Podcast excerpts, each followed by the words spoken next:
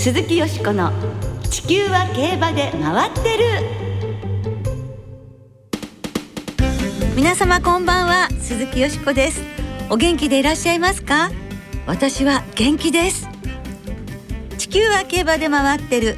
この番組では週末の重賞レースの展望や競馬界のさまざまな情報をたっぷりお届けしてまいります。最後までよろしくお付き合いください。今日ご一緒してくださるのは小林正美アナウンサーです。こんばんは小林です。今年もよろしくお願いいたします。こちらこそよろしくお願いいたします。今年もすでに3週間が過ぎてしまったのですが今年初登場小林さんですので、はい、2022年どんな年にしたいですか？去年も言ったような気もするんですが まっとうな一年にしたいですね。まっとうな人生にはいあれは伺ったのは一年前ですかね、はい、なんかついこの間伺っての早いですよ一年はね。早いですね。でも十分にまっとうでいらっしゃると思うんですけれどもね。はい、はい、また札幌を心待ちにするこの冬ということでございますね、あと半年です。あとそうですね。えー、半年まではいかないんですけれども来月の話です。来月26日にサウジアラビアで行われます。サウジ諸競争の話題からお伝えいたします今週の月曜日17日去年秋のブリーダーズカップディスタフを勝ったマルシュー・ロレーヌが G1 サウジカップの招待を受諾したことが分かりました、また去年の JRA 賞最優秀ダートホース帝王ケインズもサウジカップに選出されました。はいここでぶつかるということなんですね。まあ本当マルシェロレーヌは特別賞を残念ながら受賞することはできませんでしたけれどもこのレースがラストランとも聞いていますので、はい、あの悔いのないレースをしてほしいと思いますしアメリカのエクリプス賞候補になったというので良かったですね。こうなったらエクリプス賞受賞してほしい。と切に願う次第でございますね。はい。はい。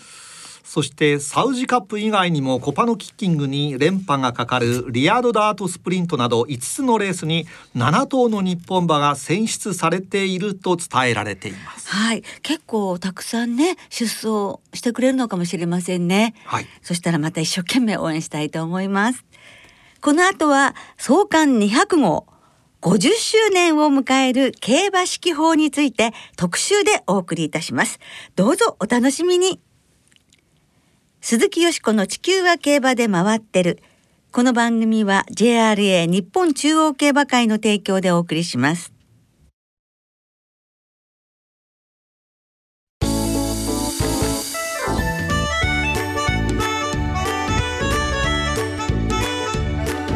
鈴木よしこの地球は競馬で回ってる。競馬データ誌のパイオニア。競馬式法。50年の歩み。今月24日に発売予定の2022年冬号で創刊200号。50周年を迎える競馬式法について今週と来週特集でお送りいたします。早速ゲストをご紹介しましょう。創刊以来競馬式法を発行し続けているサラブレッド血統センターの辻一郎さんです。こんばんは。こんばんは、えー、サラブレッド血統センターの辻と申します。よろしくお願いいたします。どうぞよろしくお願いいたします。はい、ます今日お忙しい中スタジオにお越しいただきまして誠にありがとうございます。えとにかくもう50周年創刊200号ということでまずはおめでとうございます。ありがとうございます。ね、すごいですよねやっぱり半世紀ですもの。そうですね改めてまあ私最初から携わったわけではないんですけどもやっぱり50周年ということで非常に感慨深いものがあります。そうですね。はい、実は私は辻さんとはは1994年95年と発売になりましたコルトという、はい、生まれたばかりの子馬を北海道で取材するというそういう雑誌の取材でご一緒にその牧場巡りをさせていただいたんですよね。はい、楽しかったです。本当にね。はい、楽しかったですね。あのコルトというのは競馬式法の増刊号ということでですね、ええ、あのいわゆる POG 向けの本として発売された本なんですけども、え、はい。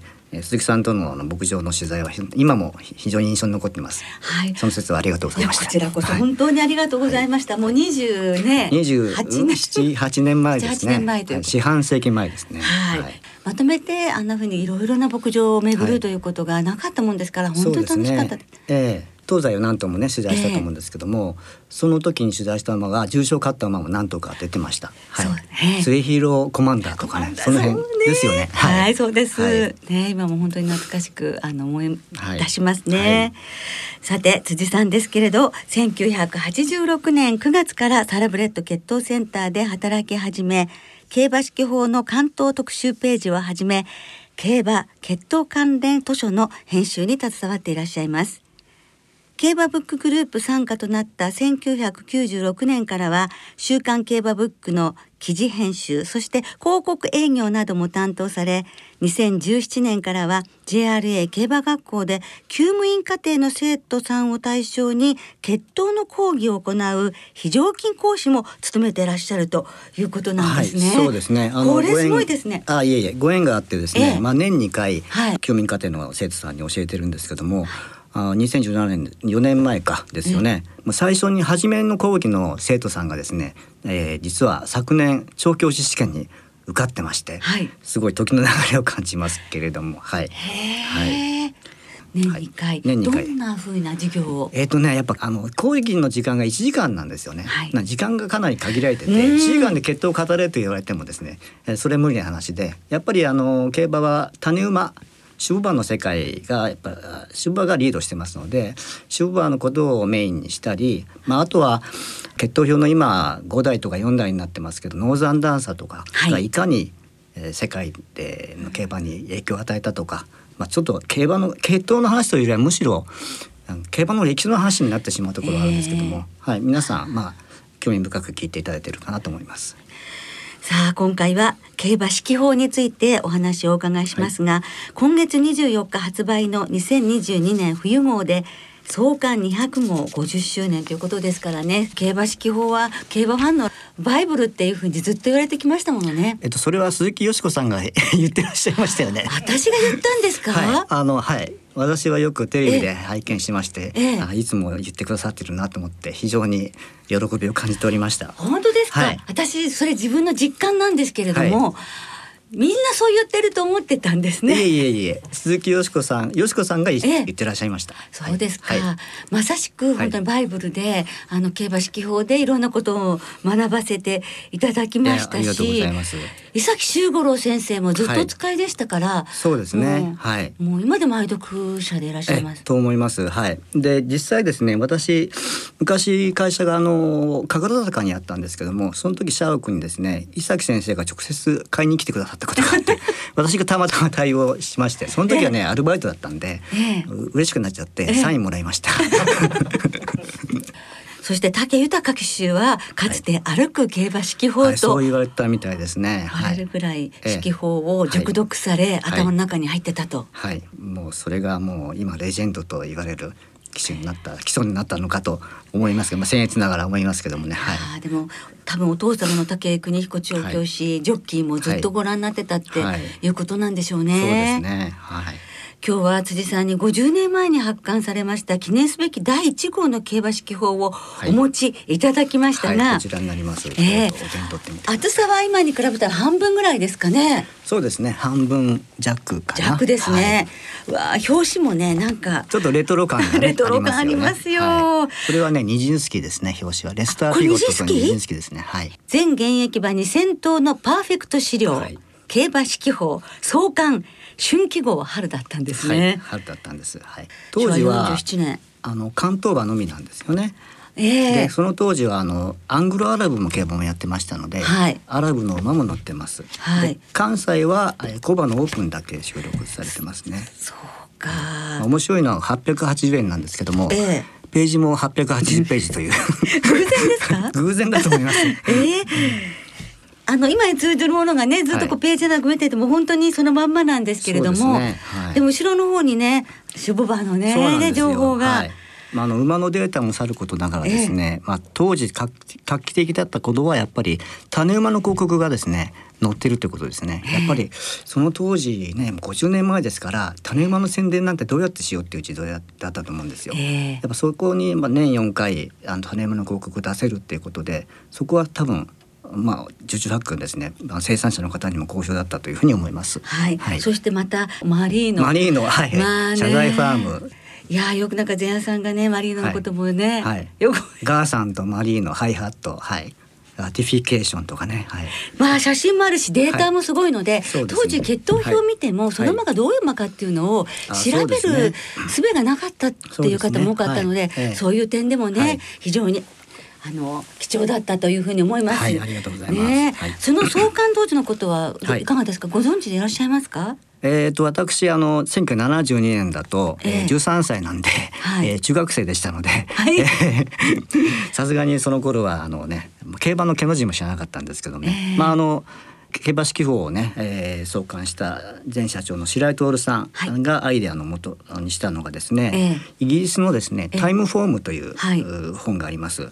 でこれはあのレース正式な名称は「レース・ホーシズ・オブ何年」というように年間で出してるそのあのヨーロッパの馬の競走馬を年間単位でまとめた本、えー、成績はなくて文章だけでまとめた本なんですね、はい、それ毎年出してたんですけどもそれとあと競馬新聞の馬柱ですねあなんとか組み合わせてできないかっていうのをずっと考えてたらしいんですよ、はい、ただ競馬新聞ってあの関西だと横組なんですけども、関東は縦組なんですよね、ね、だから縦と横をどうするかっていうなんか悩ませてたうちに、ええ、あ横にすればいいんだっていうのをひらめいて、え、そこで横にしてなおかつタイムフォームのようにあの競走馬の寸評をつけようということでできたのが競馬式法になります。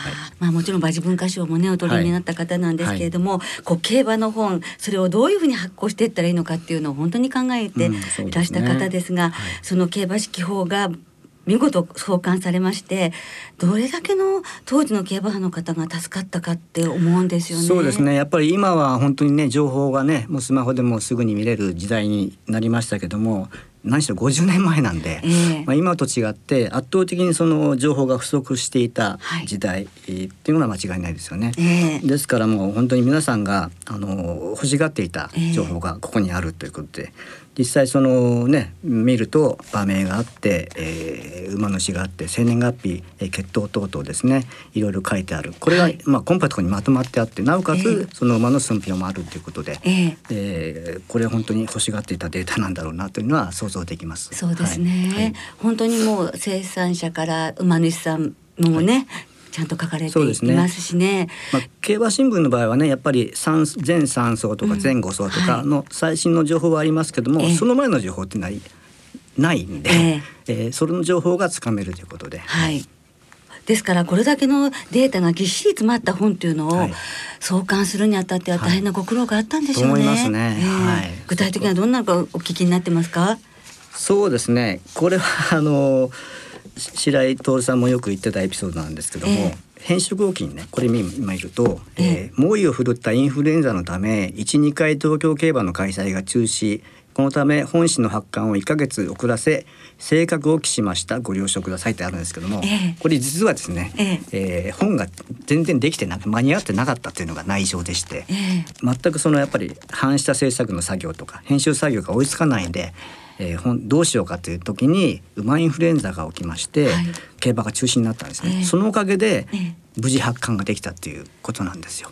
はい、ですからそれこそ競馬式法は、あのスタート落馬寸前だったんですけども、はい、馬インフルエンザになった競走馬のには申し訳ないんですけども馬インフルエンザのおかげでえー、競馬式法が無事創刊されて現在に至っているというところがありますね。はあ、そういうことがあったんですね。はい、でも無事にまあ無事にね発売に至るということで、本当に良かったですね。そうですね。はい。しかもその創刊号は完売だったそうですね。そうですね。はい。これあの実際はあの関東馬しか載ってないんですけども、それだけにやっぱニーズが多かったっていう証だと思いますし、実際こういう本がなかったので、えー、はい。まあ特に私が始めた競馬始めた1980年代はあの、えー、地方からのねあの移籍する馬も結構多くて、はい、特に地方の競馬の成績なんか余計あの未知の世界で分からなかったので、えー、それこそミスター CB の時代にいたサンオイですとかその後のイナリワンですとかあオグリキャップもそうですよね、えー、やっぱり多いとかね笠松の成績は分からないので、えー、まあ、競馬式はそういうのも載ってますので、はい、はい、そういう面ではいろいろ重宝していただいたのかなというふうに思います。はいまあ本当競馬ファンのバイブルでもあるんですけれども、はい、あの広辞苑や国辞典やそういう辞書っていうね、ね。本当そう。あの大橋巨泉さんは競馬書籍の広辞苑と言ってたそうです。えー、本当にそうだったと思います。はい、でもその創刊時は大変そういう危機もあったということで、はい、その危機を乗り切って発売にこぎつけ、そしてその後は競馬式法は順調に軌道に乗っていったんでしょうか？1991年でしたかね。あの生まれんが発売されました。それまでは枠だけだったんですね。えー、枠だけの発売で、えー、だったんですけども、生まれんが発売したことによって馬の個々のやっぱり情報がやっぱりより必要になってくるということで、えー、そこでやっぱり売り上げはかなりね伸ばしましたね。はい。はい。排水口ブームなどもあの指揮法が創刊された後、はい、すぐにやってきたので。そうですね。それも非常に競馬指揮法にとってはラッキーだった面ですよね、うん、創刊された翌年にそれこそ最初のアイドルホースブーム排水口のね、がデビューして、うんやっぱりそれで、うん、非常に四季法のニーズは高まったというふうに思います。でもとにかくやっぱりこの競馬式法というのが世の中に誕生して、はい、えどれだけ競馬ファンの方たちまた競馬関係者の方々が助かったかということは、はい、い。はい。つつに尽くしがたいと思うんですけれども、はい、実は今日はもうお時間が来てしまいましたので、もう来ちゃいましたね。そうですね。この続きはまた来週お聞かせいただきたいと思いますので、またぜひよろしくお願いいたします。よろしくお願いいたします。今日は特集で競馬データ誌のパイオニア競馬式法50年の歩みお送りいたしました。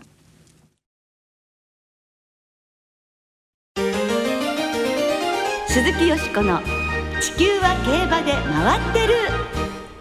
ここからは週末に行われる重賞を展望していきましょう。その前に先週予想しました日経新春杯、はい、よしこさんは生まれん5等ボックス10点予想見事的中されました。あ嬉しい。でも配当が580円。初苦笑いでございますね。まあ、はい、手平ですけどまあ当たってよかったです。はいさあ今週は日曜日に中山でアメリカジョッキークラブカップ中京で東海ステークスが行われます、はい、まずは中山で行われます。芝2200メートルの G2 アメリカジョッキークラブカップを展望していきます。はいえー、舞台となります。中山21日金曜日お昼の天候は晴れ。芝量ダート量です。10時半のクッション値10.0これは標準からやや固めの中間ですね。そしてレース当日23日日曜日の中山は曇り時々晴れの予報となっています。はい。さあ AJC 杯、はい、どんな見解でしょうか？ねあの素直に王速レースね一番人気になると思いますけれども期待したいですね。菊花賞昨年2着でまあ3歳春はね怪我で本当に断念してしまったわけですけれどもその分をね今年やっぱりいろんな活躍で見せてくれるんじゃないかなと思いますよね。菊花賞のあの2着争いを制したあたりにやはり勝負根性感じますしね。はいということでオーソクレースからですねポタジェ。アンティシペイト。ボッケリーニ、そしてキングオブコージ。この4頭にまれんで流します。小林さんは？はい。私もオーソクレース。去年の勝ち馬も菊花賞2着でしたよね。そうですね。なんか菊花賞2着馬ってずっとなんかね3着以内の確率がすごい高いんですってね。はい。はい。えまあ人気ですがオーソークレース。はい。期待したいと思います続いて中京で日曜日に行われます。ダート1800メートルの G2 東海ステークスを展望していきます。このレースの勝ち馬にはフェブラリーステークスへの優先出走権が与えられます。21日金曜日お昼の中京の天候は晴れ芝涼ダート涼です。9時半のクッション値10.1やや固めということです。そして23日日曜日の中京は曇り時々晴れの予報です、はい、さあ東海ステークス、はい、どんな見解でしょうか？ねもうフェブラリーステークス G1 のね足音が聞こえてくるってね、いうことですね。私はやはり出てくればこの馬ですよ。7番の早やっこ。はい白毛ファミリーですけれどもね。はい。あのレパーズステークス3歳の時勝ってるんですけれどもそれ以来の重賞制覇になってほしいなというふうに思っています。この早やっこからあのま流そうかと思ったんですけどまた後藤フォックスワレンで、はい、アイオライトオーベルニュブルペアイリーデサンライズホープで5頭で行ってみたいと思います。はい、はい、小林さんは？私はあのミルコ・デムーロ騎手が騎乗します、はい、ブルベア・イリーで、はい、えー、3走前新潟のレースもね、えー、デムーロ騎手で勝ってます、うん、そうですね。期待したいと思います。はい、はい。さあそれではリスナーの皆さんからいただきました予想もご紹介いたします、よろしくお願いします。ベソさんです。AJC 杯の本命はポタジェそしてディープインパクトも走った若駒ステークスにも注目していますとあります、はい。ストームバードさん今週は AJC 杯。今年これまでの中山の重賞であることに気がつきました、はい、それは馬番8番が複勝圏内に来ていること。あら。伊崎先生みたいですがこれはもう狙うしかありません。AJC 杯は8番の単複で楽しみますということで、えー、8番の馬アンティシペイトですね。ですね。はい。はい、東海ステークスはいいのかしら八番カデナだけど 一応抑えましょうかしら。はい。えー、ポカポカ湯たんぽさん。AJC 杯はオーソクレース東海ステークスはハヤヤッコに期待していますということです、はい、そして浜野旗坊さんは AJC 杯は三連複の軸にラストドラフト、えー、AJC 杯では去年一昨年と2年連続3着そして私に3連複5490円を取らせてくれた3年前の京成杯の勝ち馬で、うん、1月の中山は走りますよとあります。そうです。平成生まれのヤブくんさんです。AJC 杯は先週重賞2勝と絶好調だった金子オーナーの2頭ポタジェとボッケリーニ、はい、東海ステークスも金子オーナーのグレートタイムと早やっこ今週も重賞での金子祭りに期待していますと、ね、気持ちわかりますね。はい。ゾウタンさん AJC 杯は浅間のいたずらとポタジェに注目しますが波乱の目と応援も兼ねて船橋のキャッスルトップにも期待しています。東海ステークスはグレートタイムと早やっこの2頭から波乱となれば謙信公の浮上もあると考えますとあります、武田真美子さんは私25日火曜日に23歳の誕生日を迎えます。おめでとうございます。AJC 杯は菊花賞2着のオーソクレースを本命。そして東海ステークスは去年の覇者オーベルニュに注目しますとあります。当たるといいですね。ね関谷うまえもんさんです。AJC 杯は浅間のいたずら。先週の京成杯を見ると中山は差し馬場になっています。一発もあると見ていますとあります、中堅さん AJC 杯は休み明けを叩いたキングオブ工事東海ステークスは左回りで安定しているブルベアイリーデを本命にしますとあります。はい。あゆっちさん。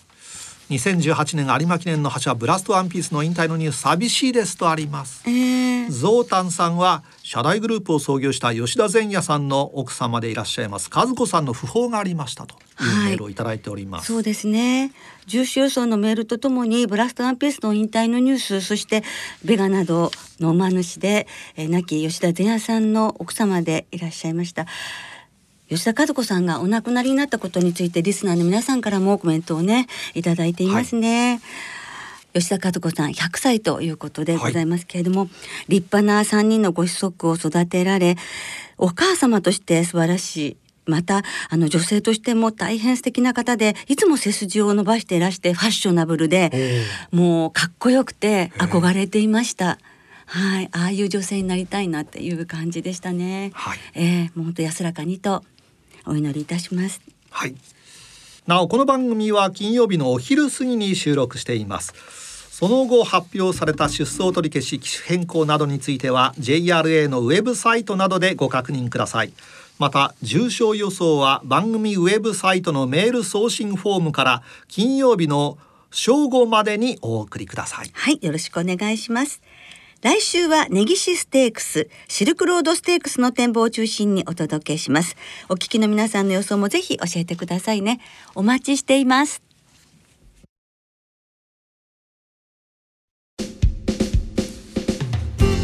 そろそろお別れの時間となりました。